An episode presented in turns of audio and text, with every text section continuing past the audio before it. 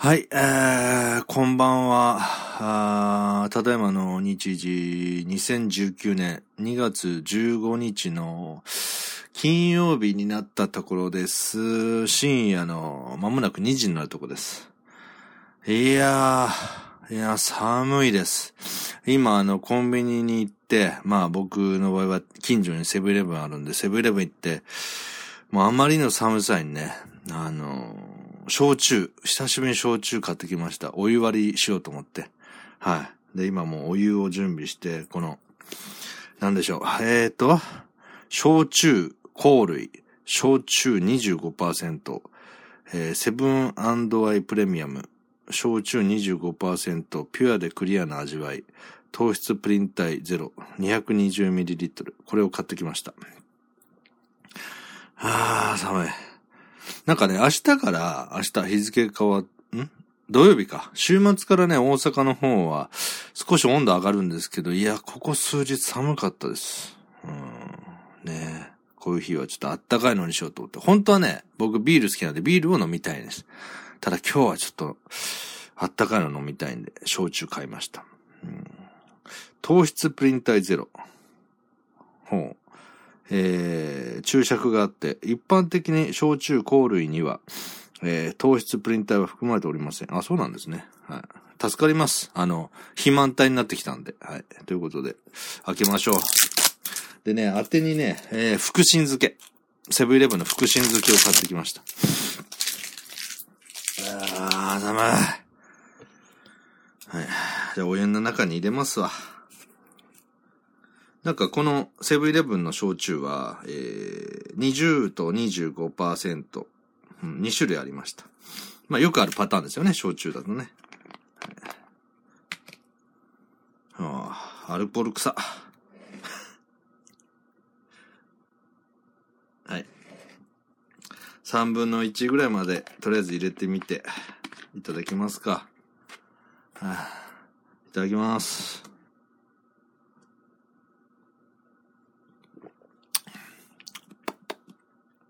うん。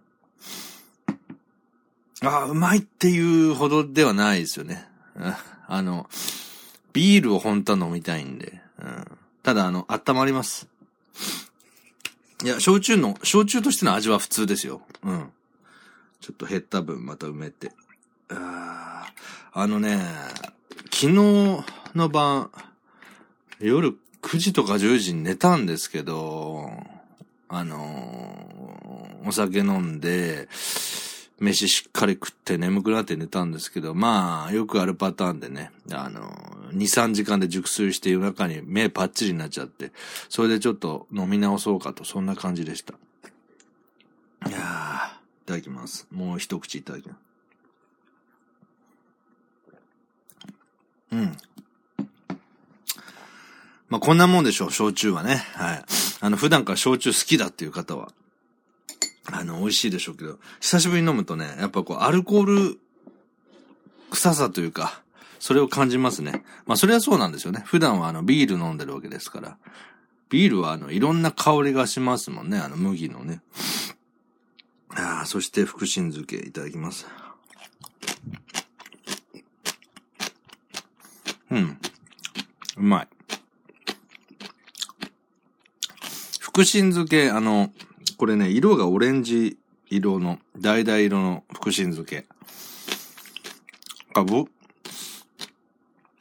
僕の小さい頃の記憶では福神漬けって言ったの赤いのを思い出すんですけど、まあ、あれはあれでまた別にあるんでしょうけど、最近このオレンジ色のが、主流ですかね。よく見かけます。で、これが、こっちのがなんか、食べやすいですね。うん。別に、カレーにつけなくても、カレーのお供にしなくても、単体で十分、あの、漬物としてね、あの、当てになりますね。うん。ということで、少し久しぶりに喋ろうかなと、えー、思って、私、自称芸術家、表現者、哲学者の東山誠が、夜中に喋りたい、気ままに喋りたいまんまね、えー、レコーダーの録音ボタンを押して、で、もういいやと思ったらね、えー、録音を止める。そして、撮ったものをね、垂れ流すと。そういう、えー、ものでございます。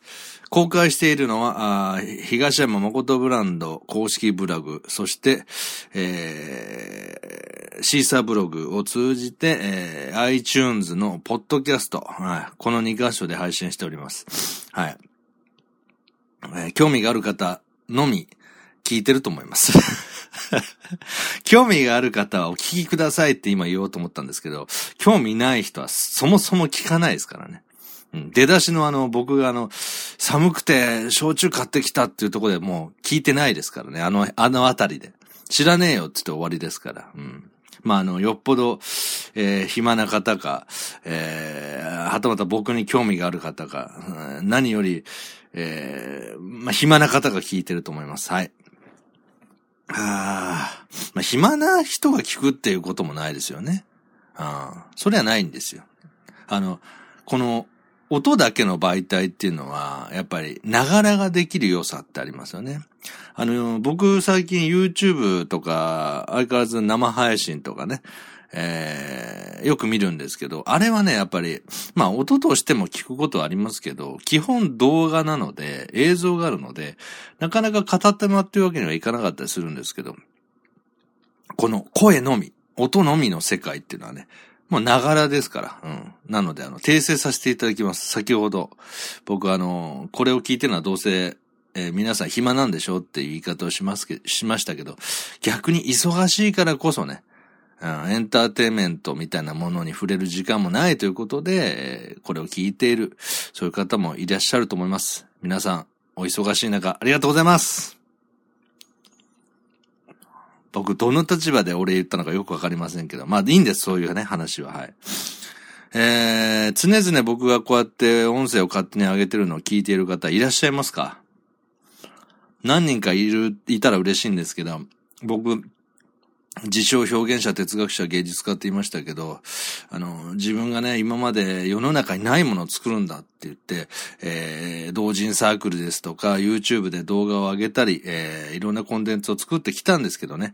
あの、いかんせん、あの、今までにないものを作ったということで、誰にも誰にも伝え変ですね。あの、ほとんどの方に伝わらず、それを収入にして活動することが困難になりましてね、アルバイトをするということを昨年の末、えー、言ってたんですけど、ちょうどね、仕事が間もなくですね、2ヶ月経ちます。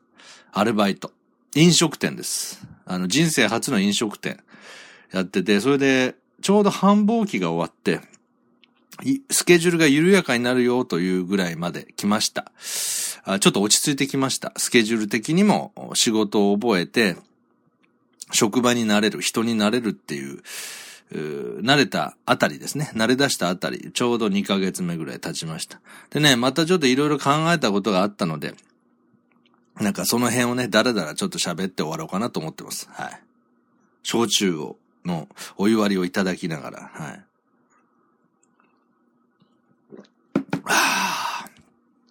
まああれですね。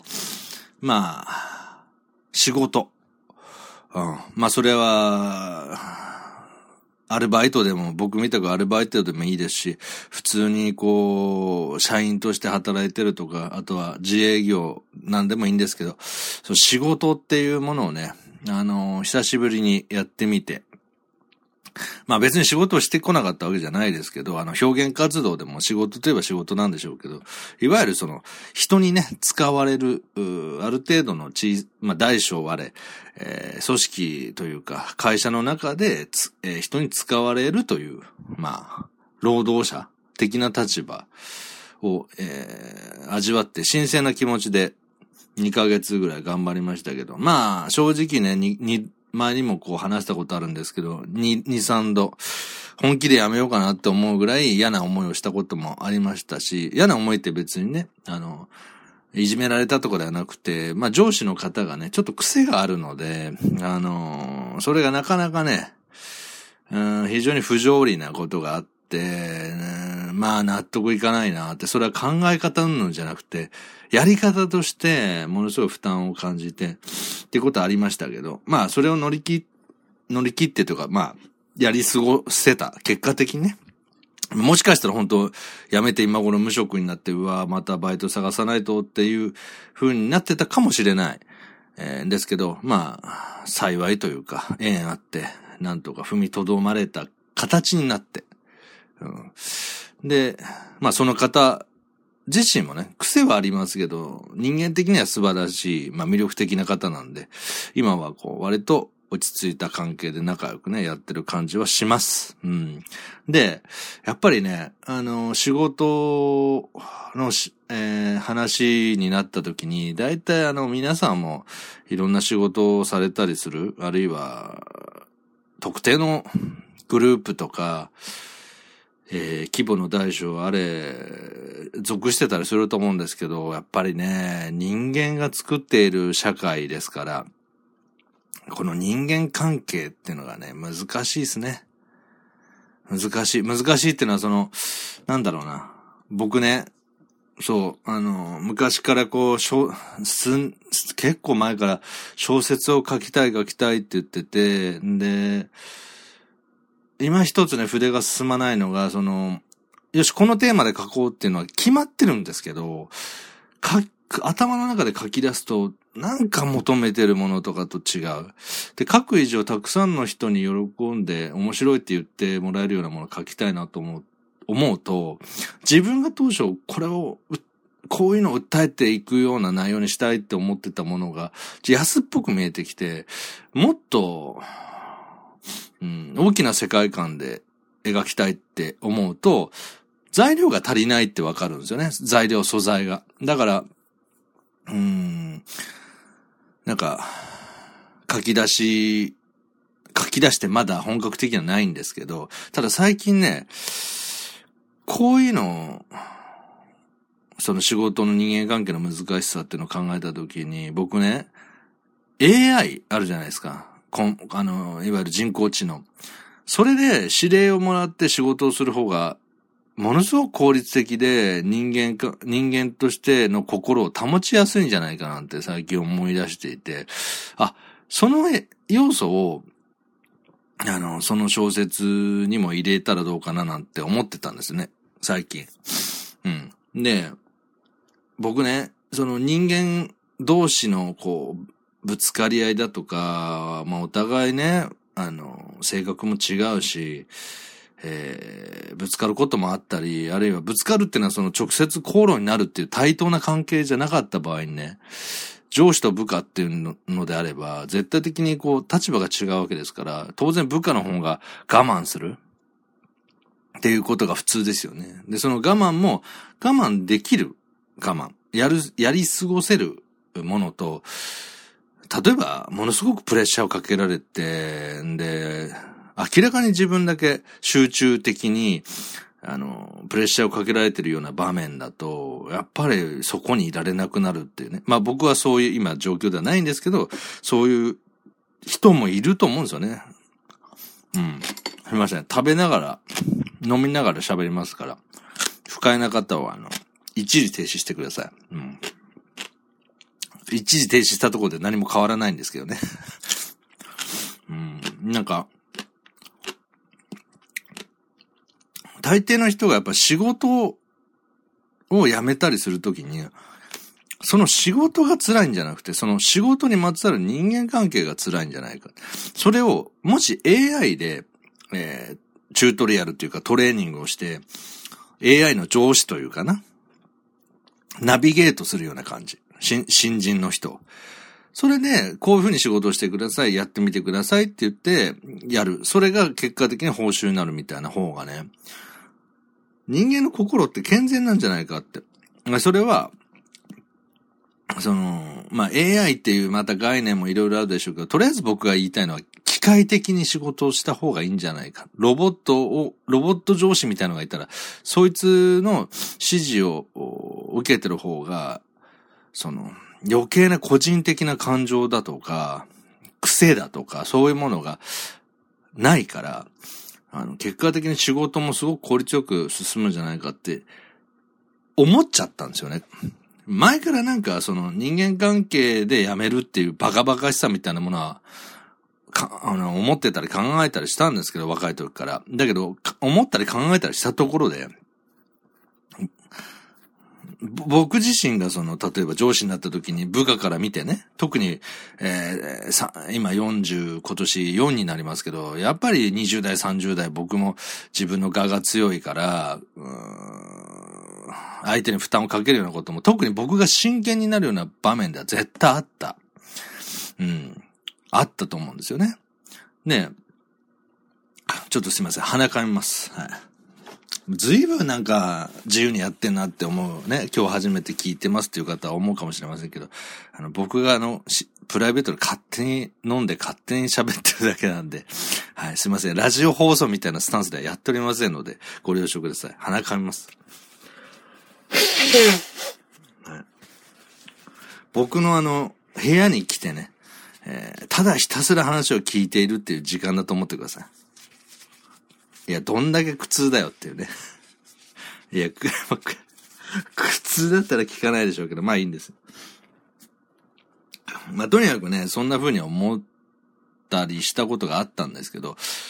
え、人工知能っていうのがこれだけ普及してくると、そして普及するんであろう未来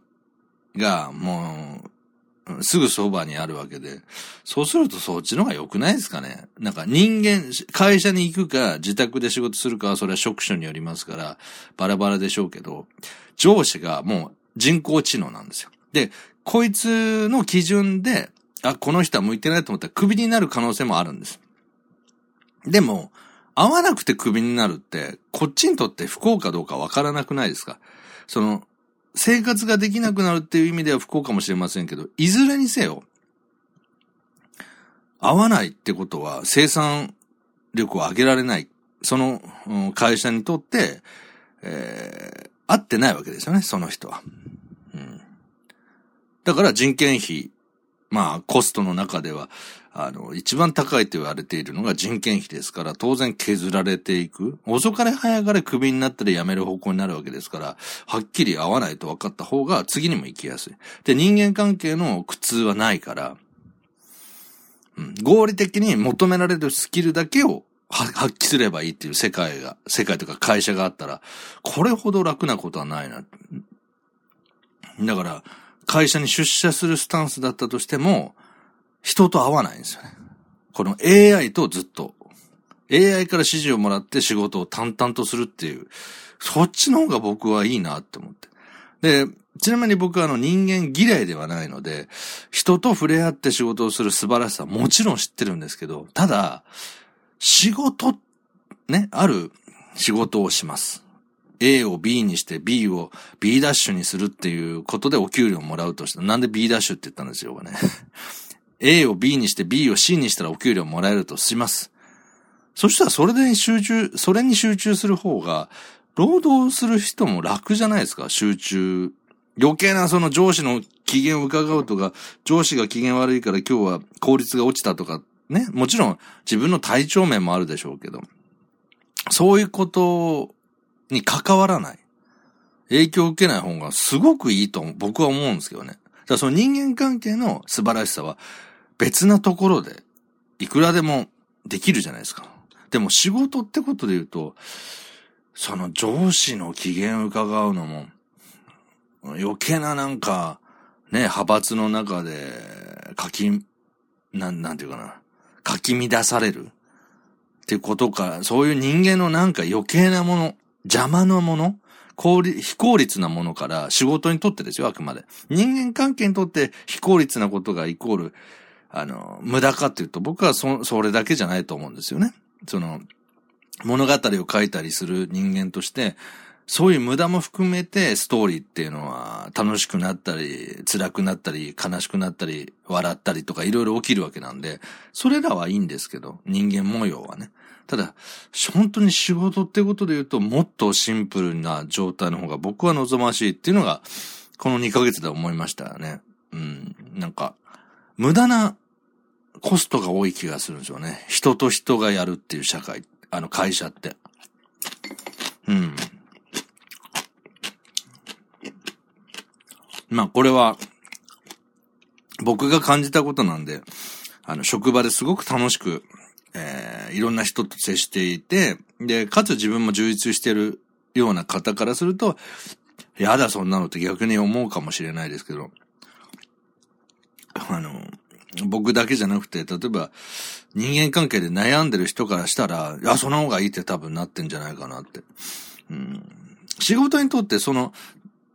うん、人間関係のごたごたも含めてなんかビジネスになってんだったらいいんですけど、なってるはずがないですよね。むしろ、仕事が長く続かないだとか、辞めたくなるだとか、うん、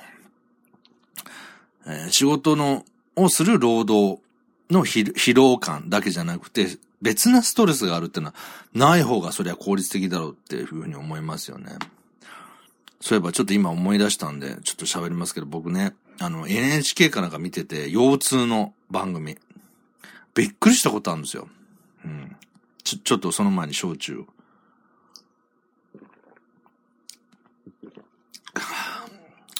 ちょっとね、ぬるくなってきました。うん。まあ、そりゃそうだろ、お前何分喋ったんでしょう。うん。それは21分もね、喋ってりゃ、まあ、お湯もぬるくなるわってことで、ちょっと一回、あの、お湯を入れてきます。あの、熱いお湯を。はい。ということで、一旦ちょっと中断します。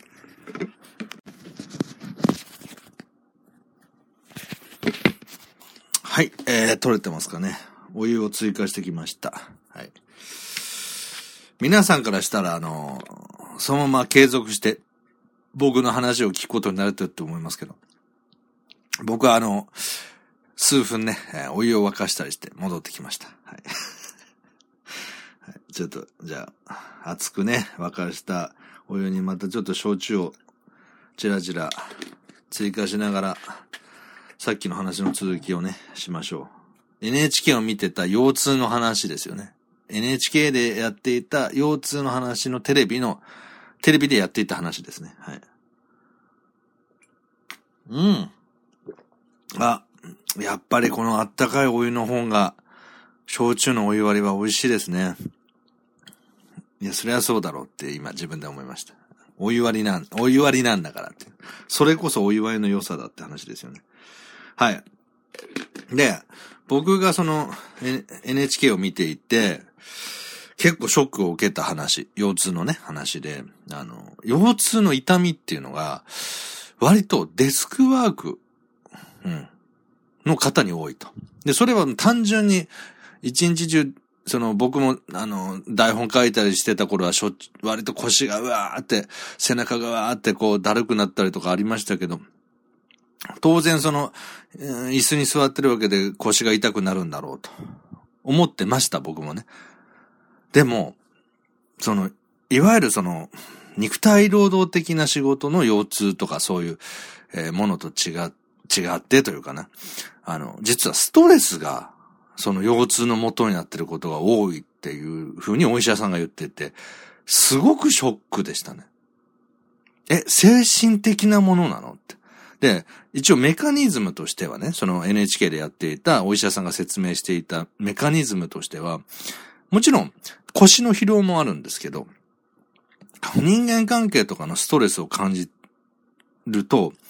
いわゆるそのドーパミンとか、ね、なんかセロトニンとかそういう、えー、快感物質というか、痛みを和らげるようなモルモルヒネ的なものが、分泌が少なくなっちゃうんですよね。ストレスを感じると。だから、ストレスを感じると、その自律神経が、とかいろんなところが問題が起きちゃうんですけど、それによって腰の痛いっていうものを緩和する脳内物質が出ないので、少なくなっちゃうので、より慢性的な腰痛になりやすいっていうのを聞いたんですよ。僕、これ何がショックだったかというと、実際上、痛みはあるってことなんですよね。ある程度の腰の。要は、それを脳内物質で緩和するかどうかの話だったんですよ。腰痛を感じるかどうかが。うん。わかります？これ。言ってる意味。何か痛みを伴うような、あ検査とかそういうのされた方はわかると思うんですけど、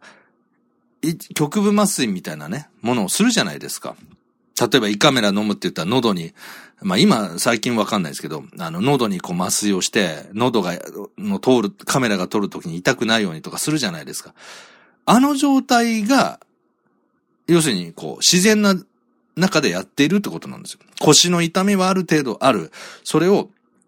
えー、緩和する脳内物質、モルヒネ的なものを出すから、そんなに腰痛を感じていないか、それともストレス、人間関係のストレスによって、デスクワークのその椅子に座っているということが原因、原因、直接的な原因ではなく、そのある程度の痛みをより痛く感じてるかどうか。その脳内物質の分泌量で。で、その鍵を握っているのは人間関係のストレス。結構僕これショックだったんですよね。もっと物理的に、例えば、えー、腰のこの神経を、えー、この骨が触ってるから痛いとか、そういう話だと思ってたら、精神の話になってたっていうのが、しかも専門のお医者さんが言ってたのがすごくショックでした。それが慢性的な腰痛、デスクワークの慢性的な腰痛の、あの、メインの話だったんです。じゃあ痛みを、痛みの発生している状態を100として、それを、例えば、えー、ストレスも割となくて、人生を割と楽しんで充実している人は、脳内のそのドーパミンだとかセロトニンが出やすいから、まあ幸せホルモンとかって言うんですかね、よくわかんないですけど。そういうのが出やすいから、100ある痛みがあった時に、A さんはそれが30に感じていて、30だとそんなに痛くない。で、B さんは、ストレスが多くて、その脳内麻薬というか、まあ、緩和するね。まあ、麻薬っていうのはあんまりあれですけど、そのドーパミンとかの分泌量が少ないので、70に感じていて、もう慢性的な腰痛でしょっちゅう病院に行ってると。こういうことがあるって話なんですよね。精神。うん。えー、それが腰痛の話なんだって。だったら、痛みそのものじゃなくて、あなたは人間的な人間関係とか職場のストレスを感じてますか？感じてませんか？と。うん。そっちの方が主、なんとか主題じゃないって思っちゃって。結構ショックでしたよ。心のありようによって腰痛をか、あの、自覚するかしないかになってるっていう。で、僕はその、えっ、ー、と、禅というね、えー、座禅の禅ですね。を、えー、人生のき、えー、なんていうかな、大事な柱として、えー、自分の考え方でもあり、そして考えだけじゃなくて、本当の、あまあ、実際の心のありようの柱にしてるんですけどね。まあ、禅っていうのは、あの、心の、まさにこう、発生する前の状態を、えー、守っていくような修行なんですよ。まさに心の発生というものを一番注目して実践しているのが座禅をしている人たちだと思うんですね。それはそのプロのお坊さんから、えー、趣味でやってる。まあ僕は正直、えー、若い頃、30代、まあ今もある意味そうなんですけど、自分が生き続けるために必要だったのが禅なので、切実な、あ求めに応じて縁あって禅と出会えたっていうあの、タイプなんで、えー、禅が趣味ですっていうのは最近言ってますけど、あの、実際のところ本当生きるために必要なものだったっていうぐらい大事なものなんですね、僕にとって禅は。その禅をやって、触れて、割と触れている僕からして、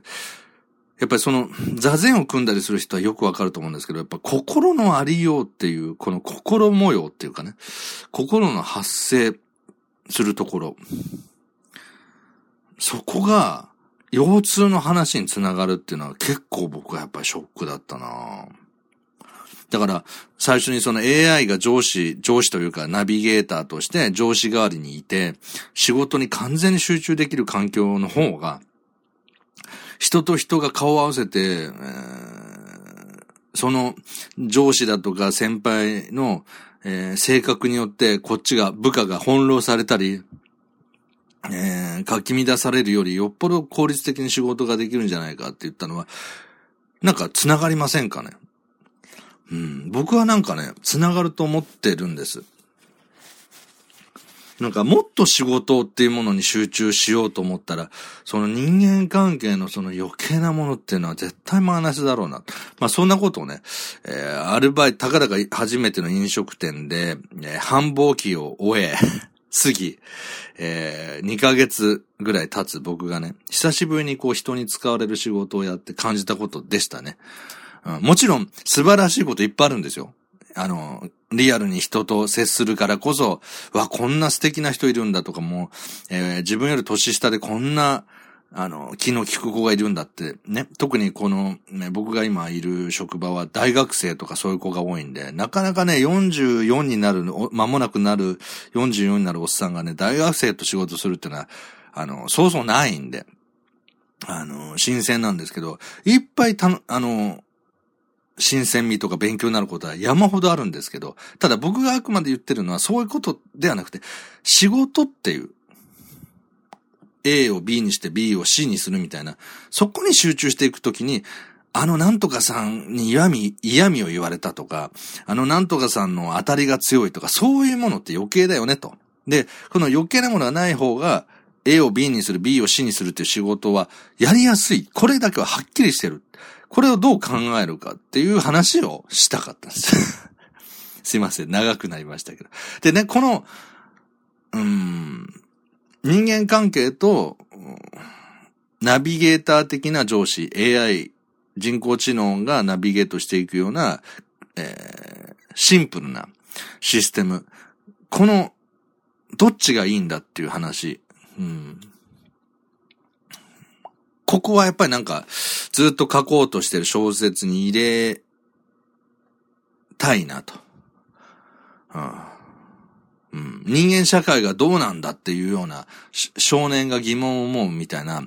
えー、原案があったので、やっぱりそこに、そう人間社会がどうなんだっていうのは人間関係ってことになると思うので、まあその辺をね、ちょっと組み込みたいなって思ったという、まあ、あの、ヨタ話でした。はい。ということで、長々と。皆さんどう思ったかわかりませんし、やっぱり僕も人間付き合いが苦手な人間好きですから、なんか、その、いろんな人とね、知り合うっていうのはすごく面白いし、勉強にもなるんですけど、何かに集中しようとするときには余計だよなっていうことで、僕はね、やっぱり、いや、人工知能の方が良くないって。うん、ただ、いきなりこう、社会経験というか人との触れ合いがなく、それこそ高校卒業して大学卒業して新卒者みたいな人が人工知能の世界に、の上司がいて、そ、そっちにこうナビゲートされていくってのはどうかとは思うんですよね。一旦人間関係ってめんどくせえなっていう経験をした上でだったら効果を発揮するんじゃないか。今んとこそんな風に、この話に関しては僕の考えとしてはそんな風に思ってますね。うん。まあ実際そういうような、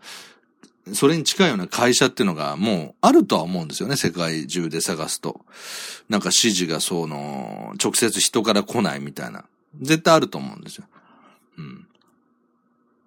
やっぱり仕事に没頭できるんじゃないか。まあその仕事に没頭できる、集中できるってことの環境の害みたいなものが今度出てくるかもしれないですけど、まあまあそれはまたね、うん。それで出てきた時に考えりゃいいんですけど、一旦なんか、そんな風にこう、僕もこの2ヶ月間のアルバイトで精神的な負担がかなりあった時が2、3度あって、下手したら本当に辞めていたなと思うので、まあ、ちなみに僕はあの仕事は割と評価されてます。うん。だから仕事に難癖つけられたことってのはないんですよ。普通にまあ未熟ゆえに経験が浅いんで注意されることありますけど、基本的には評価されてるんです。だから、その上司とかとうまく割とやれてる方なんですよ。その僕が、ね、上司となんかこううまくいってなくてこう言ってるわけじゃないんです。上司と割とうまくやってるなっていう僕が、いや、やっぱりあの、人工知能の方が集中できるなって思ったっていう話です。はい。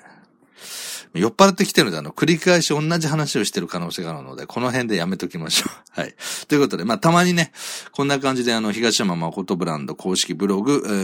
ー、そして、シーサーブログさんを通じて、えー、iTunes、ポッドキャストで配信をしておりま、しております。私のこの酔っ払いの雑談。うん。もしよろしければまたね、えー、聞いてみてください。どっかあの、たまに喋りたくなったら更新しておりますので。ということで、えー、今夜は、あ以上で30分くらい喋りましたね。はい。やめときます。また、えー、次回ありましたらよろしくお願いします。はい。